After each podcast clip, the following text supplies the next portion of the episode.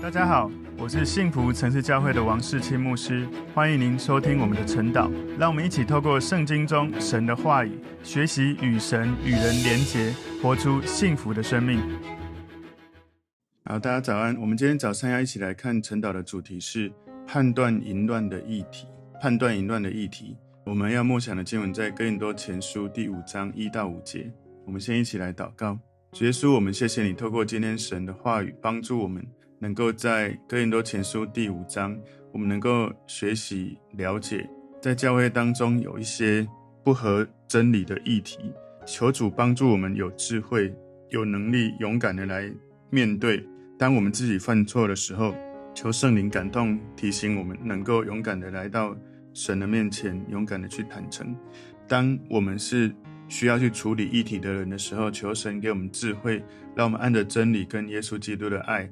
知道如何用合乎神的方式来处理这种在教会中发生的议题。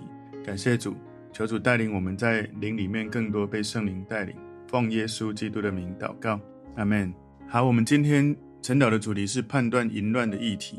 默想的经文在哥林多前书第五章一到五节。风闻在你们中间有淫乱的事，这样的淫乱连外邦人中也没有，就是有人收了他的继母，你们还是自高自大。并不哀痛，把行这事的人从你们中间赶出去。我身子虽不在你们那里，心却在你们那里，好像我亲自与你们同在。已经判断了行这事的人，就是你们聚会的时候，我的心也同在。奉我们主耶稣的名，并用我们主耶稣的全能，要把这样的人交给撒旦，败坏他的肉体，使他的灵魂在主耶稣的日子可以得救。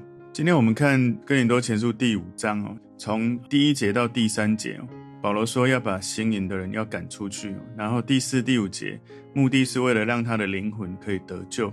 第六到第八节，教会是一个新团，应该要持守无效的一种性质。那第九到第十一节是不可与六种人相交。第十二到第十三节，教会有权柄施行审判。在今天的这个经文里面，今天判断淫乱的议题，我们把它归纳三个重点。第一个重点是处理信徒中淫乱的事，处理信徒中淫乱的事。在哥林多前书五章第一节前半段这里说：“风闻在你们中间有淫乱的事。”这个淫乱的事哦，在希腊文它的这个意思里面呢，就是婚姻以外一切形式的性行为。所以淫乱一开始。意思是卖淫，在新约那个时代，哈，犹太的这个群体里面，社群当中，他们用这个词来代表说任何类型的婚外的性行为，没有在婚姻当中的性行为。所以淫乱这个词啊，在圣经里面其实也包含许多不同种类的不法或是不纯洁的事情。所以从新约的这个犯罪的名单当中，淫乱常常出现，而且常常出现在。首位在很前面的位置，不是因为初代的基督徒不了解性的议题哦，对性不是说有很多的困惑不了解，而是说因为哦，希腊文化的伦理跟耶稣基督的伦理冲突最激烈的一个领域之一，也就是在性的这个部分，在希腊的文化里面，性方面的这种不道德是这些世人大众所接纳的，也就是这些普通人生活中他们可以接受的事实。不过呢，身为跟随耶稣的人，他们却不是这样。其实，在我们现在的社会哦，不同的国家对这种议题，每个国家文化看重的程度也不一样。所以在哥林多前书第五章第一节，我们第五章第一节我分三小段哦。刚刚我们看到的是第一小段，那第二小段说这样的淫乱连外邦人中也没有。保罗他告诉哥林多信徒，就算是在外邦人的文化里面，这样乱伦的。关系乱伦的行为也是一种禁忌，但是竟然在哥林多教会里面的这些信徒，好像都觉得 OK，没有关系，可以接受。这种乱伦其实是一种难以置信的一种罪行。像我看完这个内容，我其实第一个直觉是觉得不可思议。有人就觉得说，诶，可能当时很多人都已经是这样子，已经习以为常。所以其实我们所待的环境蛮重要的。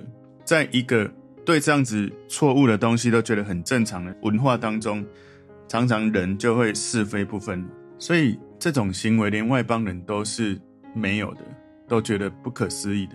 当然了哈，在当时的文化背景，或许可能有的人会觉得见怪不怪了哈。那不过，如果以在教会来说，这真的是非常的不可思议。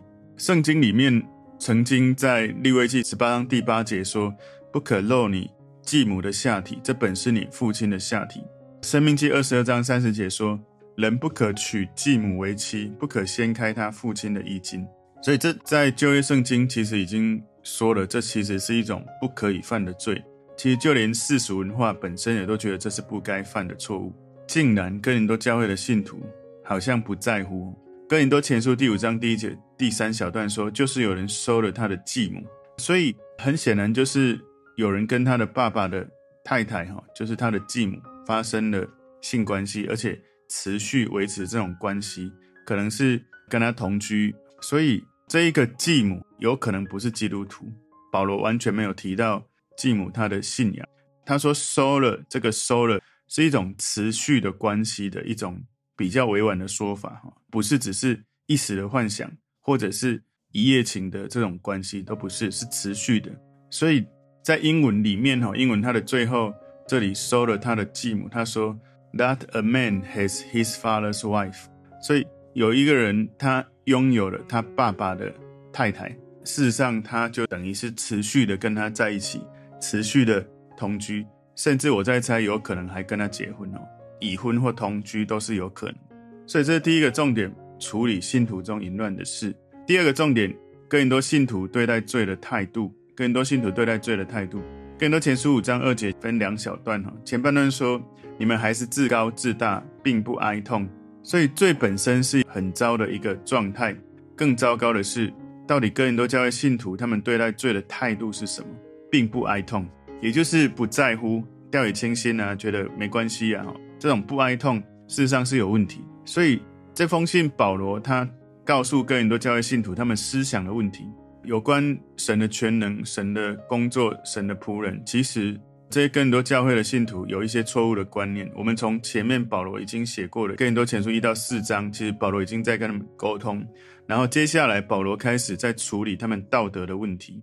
所以这些是有互相关联的，他们会有一些道德的问题，是因为这些信徒们对于神还有神的国度的认知是错误的。更多教会的信徒，他们接纳这样子犯这种严重的错误的人，却自高自大哈，可能是他们觉得他们接纳这样的人，表示他们很善良哦，他们好像觉得他们这样做的还不错。但是保罗提醒他们，不应该因为他们接纳这样的人而自高自大，好像夸口自己做的多好，反而你们应该感觉到哀痛，为了这个人，然后要把这个人从你们中间把他赶出去，要采取这样的行动。所以哥林多前书五章二节后半段说，把行这事的人从你们中间赶出去。所以这是保罗解决问题的方式，就是把这一个不愿意悔改的人，恶名昭彰的不愿意悔改的人赶出去，要脱离神的这个百姓的团契哈跟保护当中。为什么哥林多教会的信徒没有这样子做？他们怎么能够允许这样的事情存在？有一个可能是哥林多教会是一个以性哦放纵堕落非常闻名的一个城市，性的纯洁在外邦的宗教里面是没有看重的，是没有价值的。所以在这种文化氛围当中，哥林多教会的人哈，他们可能有被这些文化所影响。虽然他们已经是信徒了，他们一方面又信教，一方面又被当时这个城市的文化在性方面不纯洁的事情很大的影响。所以在希腊文化那个时代，哈，那个时候有一些很现实的思想，就是养情妇是为了快乐，养小妾呢是为了身体的保养，养妻子是为了得到合法出生的孩子。所以在这些希腊文化的影响之下。可能很多的人在这样子的环境的熏陶，都难免会受到影响。可是呢，他们所做的事，难道不知道这是错的吗？旧约不是有讲了说，我刚刚有说利未记十八章八节说，不可肉你继母的下体，这本是你父亲的下体。这个经文在旧约里面很明确的禁止男人跟他的继母发生性关系。他写的比较文言的哈，不可露你继母的下体，其实这是一种禁止人跟他的。继母发生性关系哦，在英文里面说 and you are puffed up and have not rather mourned, and he who has done this deed might be taken away from among you。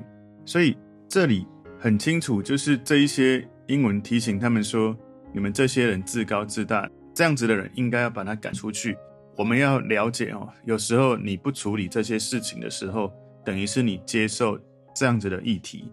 其他的教会的信徒可能会因为这样，他们也觉得，哎，教会都觉得可以，那我也可以这样子做。所以，更多教会的信徒，他们宽容这样的事情，他们可能会用这样子的自我安慰，就是我们很有爱心，我们接纳这个弟兄，虽然他犯了这样的罪，但没有关系，我们就思想开放一点。因为毕竟在这个文化里面，大家都这样，因为觉得可能接纳、有爱心、开放一点，好像就包容这些明显犯罪的事情。其实这也给我们很重要的提醒哦。有时候我们也会无法分辨在爱、包容、跟管教、跟处理犯罪的问题。有时候我们会因为怕冲突，或是不想直球面对哈，不想勇敢的去处理，以至于在教会的团体里面。有一些错误的事会持续的发生。我们要知道，哈，我不知道你有没有听过烂苹果法则，就是如果一篮苹果里面有一颗是烂掉，你没有把它拿掉，这个烂掉的苹果上面的霉菌很快就会拓展到其他的苹果。也就是说，在任何的团体，不管在教会在哪里，如果有一个这种在我们的团体当中，不管是犯罪或是破坏关系的人，你没有处理，你就是在破坏。这个团体其他还没有问题的人，因为就像我说的，如果有一个人很明显犯了罪，而教会好像觉得说这是没有关系的哈，虽然说啊这是不行的，可是好像就这样放着，其他的人就会一半一半的感觉，就是好像不该做，可是做的好像也不会怎么样。当诱惑来的时候，可能就犯了一样的错误。今天最后第三个重点就是开出处理的药方，开出处理的药方，什么意思？处理的药方呢？就是。事实上，在哥林多教会里面，他们其实对于这样的事情没有处理，等于是病入膏肓哈，所以需要保罗很清楚的告诉他们解药。哥林多前书五章三节前半段说：“我身子虽不在你们那里，心却在你们那里。For I indeed，英文他说真的哈，我告诉你们，as absent in body but present in spirit，我的身体虽然不在，可是我的灵里面与你们在那个地方，have already judged。”已经做了判断，as though I were present him who has so done this deed。他说：“我好像亲自跟你们在一起，我已经判断了行这件事情的人，真的就在那个地方。”这里说心却在你们那里。这里的英文他说：“But present in spirit”，就是我的灵里面跟你们同在。保罗提到他的灵在那里，不是说他曾经。经历过一些魂游向外的灵里面跑到那里，不是，而是他的书信就代表保罗在他们中间，这是一种保罗行使他使徒的权柄的一种属灵的延伸哦。也就是说，保罗身为使徒，他没有必要亲自在那个地方才能够行使权柄，而是透过书信来表达他的处理是这样，所以书信就可以让他来行使使徒的权柄跟身份。所以保罗他很严格的行使他的权柄，已经判断，事实上他是没有越界的，他做他该做的，他知道他必须要奉耶稣基督的名，靠着耶稣基督给他的权能行使这个权柄，所以他是奉耶稣基督的名。跟很多前书五章三节后半段说，好像我亲自与你们同在，已经判断了行这事的人。我们在看这个判断的时候，可能难免会有人会在想说，诶，不是在。马太福音第七章，主耶稣有教导你们不要论断人，免得你们被论断嘛。那这样保罗是不是论断人，以至于他会被论断呢？事实上，保罗是没有违背神的真理的。耶稣教导人哦，要提醒人不要假冒伪善，不要虚伪的去论断人。耶稣不要我们用双重标准来判断人，对自己一套标准，对别人是另外一套标准。所以呢，有一些人他们。判断别人的标准只用在别人身上，没有用在自己身上。保罗对别人、对自己都是一样的，他非常乐意哈判断这些更多教会的基督徒的标准来判断自己。所以有一些判断是允许，有一些判断是不允许的哈。举例来说，我们要判断这个人能不能得到救恩，其实这只能从上帝来判断，因为人的内心的这种死前最后的一秒钟，他的细微的状态只有神知道。像这种很明显犯罪的事实，这是身为使徒的保罗，他是被允许是应该这样子来判断的，以免这种事情哦持续在教会的团体发生，好像错误的事情久了就变对的，所以。在判断的过程，我们需要在神的面前奉耶稣的名。在哥林多前书五章四节说：“就是你们聚会的时候，我的心也同在，奉我们主耶稣的名，并用我们主耶稣的全能。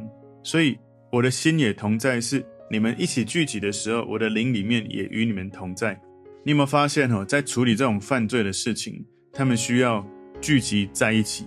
所以教会在处理这种犯罪的弟兄所应该处理的这种程序。”第一个哈是这样，就是如果单独或者两三个人跟犯罪的人对谈的时候，如果能够处理，那就 OK，就不用到公开整个教会。但如果他们不愿意认罪悔改，就要透过教会全体来处理。在马太福音十八章十五节说：“倘若你的弟兄得罪你，你就去，趁着只有他和你在一处的时候，指出他的错来。他若听你，你便得了你的弟兄。”他若不听，你就另外带一两个人同去，要凭两三个人的口做见证，句句都可定准。若是不听他们，就告诉教会；若是不听教会，就看他像外邦人和税吏一样。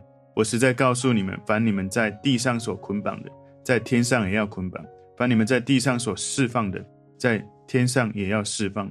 所以这里很清楚告诉我们，如果在教会里面有弟兄姐妹他犯的错，这些错可能是就像刚刚我们看到这种淫乱，或者是他犯了一些破坏整个教会关系的事，或者是他犯了在圣经真理明显的这些错误。当然，如果可以的话，私底下一对一跟他聊一聊。如果他说啊，我错了，求神原谅我，他愿意认罪悔改，这样就 OK。但如果他不愿意呢？你需要有人一起去跟他谈。所以有时候如果有人在跟你讲一些。破坏整个关系的事情的时候，你可能要跟他说哈，最好是这样跟他说的，就是你说的这些事情，要不要我们一起去跟当事人好好的谈一谈，一起祷告。如果他不敢或不愿意，那表示有一些问题。等于是只要在人后面讲很多的话，但是在人前他不敢勇敢的面对，没有诚实正直，就只敢在背后讲的时候，那这就有问题了。很多时候，你如果听到一些。负面的东西，你只要问他，诶，你有没有为这件事祷告？或者我们要不要一起去跟当事人谈？如果他可以很坦荡的去谈这件事是好的哈，就是勇敢的去面对。如果他不愿意或不敢，这件事就有问题了。所以这里教会的全体啊哈，要来去处理这种私底下你不愿意去面对的议题，奉耶稣基督的名聚集哈，因为奉耶稣的名聚集才有主的同在，所以在主里面。执行这种判断犯了罪的人，就是邀请主耶稣一起在这当中。所以第一个程序就是，如果单独或两三个人没有办法让他认罪悔改，就由教会全体一起来处理。第二个程序就是要在奉耶稣基督的名里面邀请耶稣，能够在这件事情让人的良知能够浮现，哈，让主一起来判断、来审判这件事情。这是第二个。第三个是要借着主耶稣的全能，耶稣的能力来胜过一切黑暗的权势。要记得，很多时候人们持续在罪里面，大部分呢，应该大部分是撒旦在这个人的背后已经放了太多的谎言。我们需要靠着耶稣的全能来命令那些撒旦的权势离开。我们为了要保护许多其他没有犯罪的信徒，这一些比较严重的重大的犯罪的案件哦。有时候不能够私下的处理，而至少一定要让领袖知道这样的议题哈。那如果是到一种程度比较严重，应该要让全教会知道，这样子会让其他的人知道这是犯罪的。在提摩太前书，保罗写的书信在五章二十节说，犯罪的人当在众人面前责备他，叫其余的人也可以惧怕。所以在教会当中，要靠着耶稣的全能，要靠着耶稣。他在我们里面的爱跟良知，否则有时候教会就是充满太多的爱，而遇到问题的时候没有处理。所以在教会的领袖要处理这样的议题，需要花时间祷告，在主的爱里面有足够的神的带领，不是只是情绪就去处理。所以教会能不能持续的成长，很重要是神的同在，是神的带领。哥林多前书五章五节前半段这里说，要把这样的人交给撒旦，败坏他的肉体。可能很多人我们会很纳闷哦，哎，怎么要把他交给撒旦呢？他怎么把这样的人交给撒旦呢？他的做法就是把这个人赶出教会。赶出教会，让他进入到这个世界，进入到这个世界是属于撒旦魔鬼的权柄的领地，这是一种惩罚哈，就是他脱离了教会在灵里面的保护，在社群里面彼此的照顾，不是说为了以恶报恶，不是说为了刻意要惩罚他恶意的惩罚，不是，是把他赶出教会，保护在这个教会里面还没有犯错的人，所以神。他常常保护我们。当我们在教会的群体里面，你要知道哈，每一个地区都有地区性的灵。当你在神的家，在神的保护当中，撒旦是他就算有能力，他是没有权柄可以攻击的。在约伯记第一章第十节说：“你岂不是四面圈上篱笆，维护他和他的家，并他一切所有的吗？他所所做的都蒙你赐福，他的家产也在地上增多。”所以你知道，当你在神的家中的时候，神他是会有属灵权柄的范围会保护你的。在教会里面有一些的人，他们遇到有一些事情，觉得情绪不舒服，他们就没有任何犹豫就离开了。事实上，教会里面如果有人真的犯了错，教会应该要能够去管教，甚至命令他出去。我之前分享过，我曾经命令过教会的小组员离开教会，因为。他犯了明显的教会说不能犯的错，就是他就在小组聚会完把人带去听产品说明会，他等于是利用了教会的团体去做他自己想要做的生意，因为是屡劝不听了哈。他的小组长讲，我不知道讲的程度是什么了哈。我当时是这个牧区的区牧，我就直接找他对谈，然后叫他离开这个教会。所以如果一个人他犯了错，教会。很明显的跟他沟通，诶，我不是就直接叫那个人离开，我是跟他说，你想要这样或想要那样，教会有教会的文化规范，圣经有圣经的真理。那如果你能够按照教会这种带领，欢迎你继续留在这里。但如果你继续要用你的方式，就请你离开，不要再来参加聚会。所以后来他的确离开，而且他把他影响的人带走。所以保罗其实他的命令哈有一个重要的目的，就是他要消除那些犯罪的人。在基督徒的团契当中，拥有一种虚假的安全感。在基督徒的团体，不能够无视一个人的罪恶，因为你无视他的罪恶，忽略他的罪恶，他就觉得好像这个罪就不存在。然后他在这个团体里面，好像他被背书了，他是无罪，他是没事的。如果这个人他没有勇敢面对自己的罪，教会必须勇敢的去处理这样的罪，不只是为了帮助这个人没有持续在罪里面。也是帮助整个教会。你知道，连亚当、夏娃他们犯了罪，上帝也一样把他们赶出伊甸园。不过，上帝有他的计划，是要有一天靠着耶稣为人牺牲，把人赎罪，把人带回神的家。所以这里说败坏他的肉体，也就是说，这个人赶出教会，能够帮助他不再继续在属灵的保护跟基督徒群体当中，觉得自己是舒服，不再是这样的，而是。这样的目的是要为了败坏他的肉体，把他那个叛逆的肉体败坏掉。那个肉体哈，不是他的身体，然后就是这个人的这种老我，这种犯罪的性情。所以这个人他虽然是基督徒，这个时候他被赶出去，他被肉体的罪恶得胜了。保罗要教会把他赶出去呢，是他要去承担他的肉体犯罪的这种后果。他离开了教会之后。他才能够意识到他在罪中那种痛苦，所以身为基督徒，我们其实每一天都持续在跟肉体相争。我们旧人已经钉在十字架，老我我们钉在十字架，我们的肉体还是存在那里。我们虽然已经靠着耶稣可以得捷径，可是我们仍然活在这一个世俗的文化，在这个世界的文化的影响当中。所以神要呼召我们跟神同工。不断的对准耶稣，把我们的旧人钉死、钉牢、死透一点，以至于我们的肉体，我们才有能力去面对它。那个旧人是我们老我的性情，如果你不面对它，那个肉体犯罪的这种驱动力会很强。所以保罗期待更多教会信徒把这个人从基督徒的这个群体当中把他赶出去。这样子的做法，希望帮助他能够悔改，把他的肉体跟肉体的这些邪情私欲就钉在十字架上面。所以保罗他的用意哈，不是要摧毁这个人的血肉之躯，而是要针对他的罪恶的肉体，要透过属灵的权能，要帮助他能够得救。所以更多前书第五章第五节这里后半段哈，这里说使他的灵魂在主耶稣的日子可以得救。所以惩罚这个人赶出教会的目标。有一个明确的目标，就是期待他可以得到拯救，不是要毁灭他的灵魂。就好像神把亚当夏娃把人赶出伊甸园，其实是为了神有一个计划，就是靠着耶稣来到这个世界，让人得到救恩，能够回到天家。所以这个人的行为是有罪的，他需要受到惩罚。不过呢，保罗并没有说要让他永远沉沦，而是希望透过教会的惩罚，让他还有机会可以得救。所以教会要做的所有这些的判断惩罚，是为了恢复人的生命，希望有一天他能够回到神的家，不是为了定罪而纠正他，不是为了好像要让他死到底。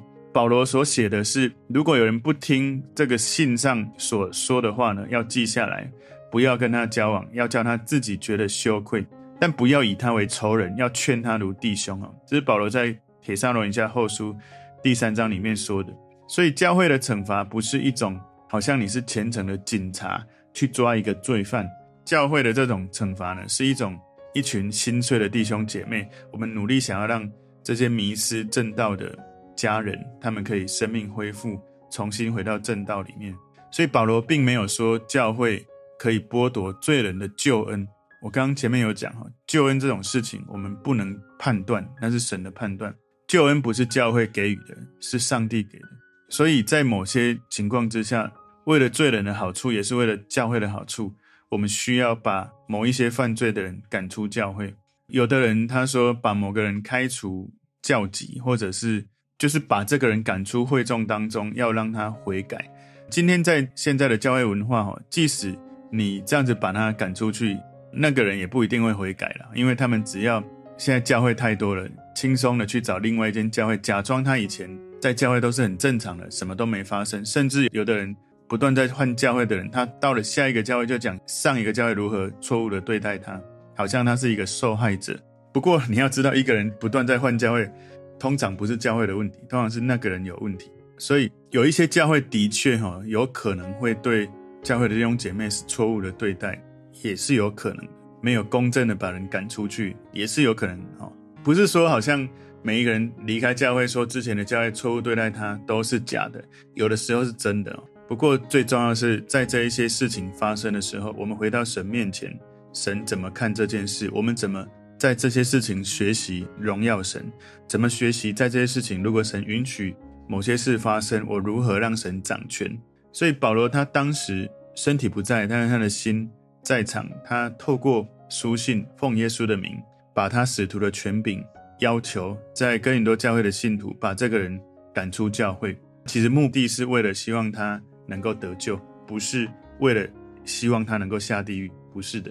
所以今天的主题判断淫乱的议题，这个在基督徒团体真的是不可思议的事，因为当时哥林多城哈有他的议题，他的背后的文化。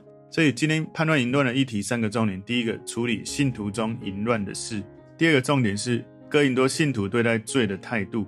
所以。有人问说：“那如果一个人犯了错、犯了罪，不愿意认罪，还可以有救恩吗？”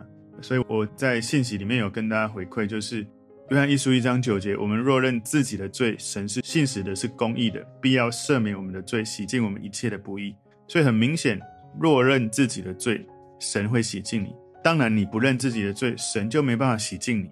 也就是理论上，你是如果不愿意认罪的话，原则上。耶稣的宝血没有洗净你，你就不会成为公义，你就无法得到救恩。所以这是我们要了解的哈，这是对待罪的态度。如果你不愿意勇敢的认罪悔改，你是不会得到救恩。第三个重点是开出处理的药方。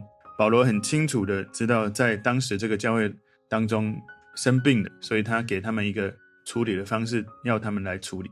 求神帮助我们哦，从。这个教会的历史学习，也让我们能够知道，在教会里面我们如何来判断在教会里面有这种出问题的状况，我们如何靠着神的恩典、神的爱、神的智慧、神的全能，能够来处理。我们一起来祷告，耶稣，我们谢谢你透过你的真理教导我们，提醒我们要谨慎自己，不要在犯罪当中还不自知，也没有愿意去面对。不管犯了任何的罪，求主帮助我们灵里面被圣灵提醒，我们能够止住这样的罪，不要合理化我们所犯的罪。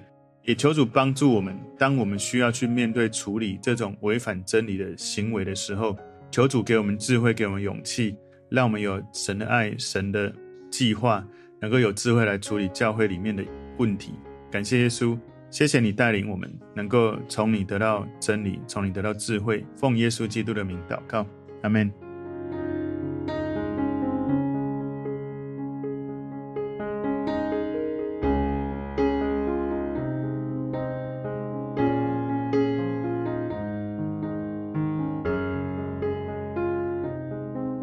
朋友们，如果这个信息对您有帮助，请您在影片下方按赞留言。并分享给您的朋友，分享在您的 IG、Facebook、Line 或者其他的社群媒体上面，来祝福您的朋友。当然，也别忘了订阅我们的频道和开启小铃铛，这样您就可以收到我们最新的影片通知哦。